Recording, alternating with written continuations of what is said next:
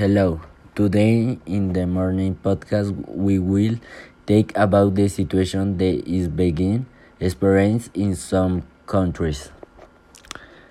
The situation that are happening in some Latin America countries in the bad government that they are experiencing is such as the increase in, the, in taxes the health reform and many more serious things that are happening in Latin America, such as the situation in Colombia, which is the bad government.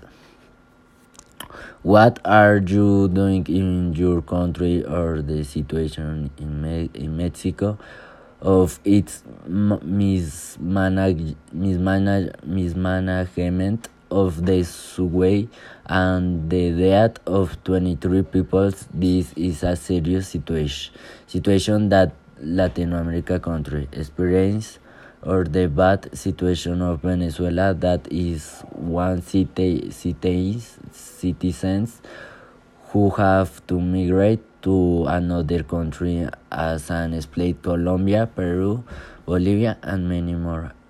Although the Latin America situation are bad, its city, citizens fight for fight for for a good country and for everything to to improve improve here in the morning podcast improve. In the morning podcast we will tell you your new unit later. Thank you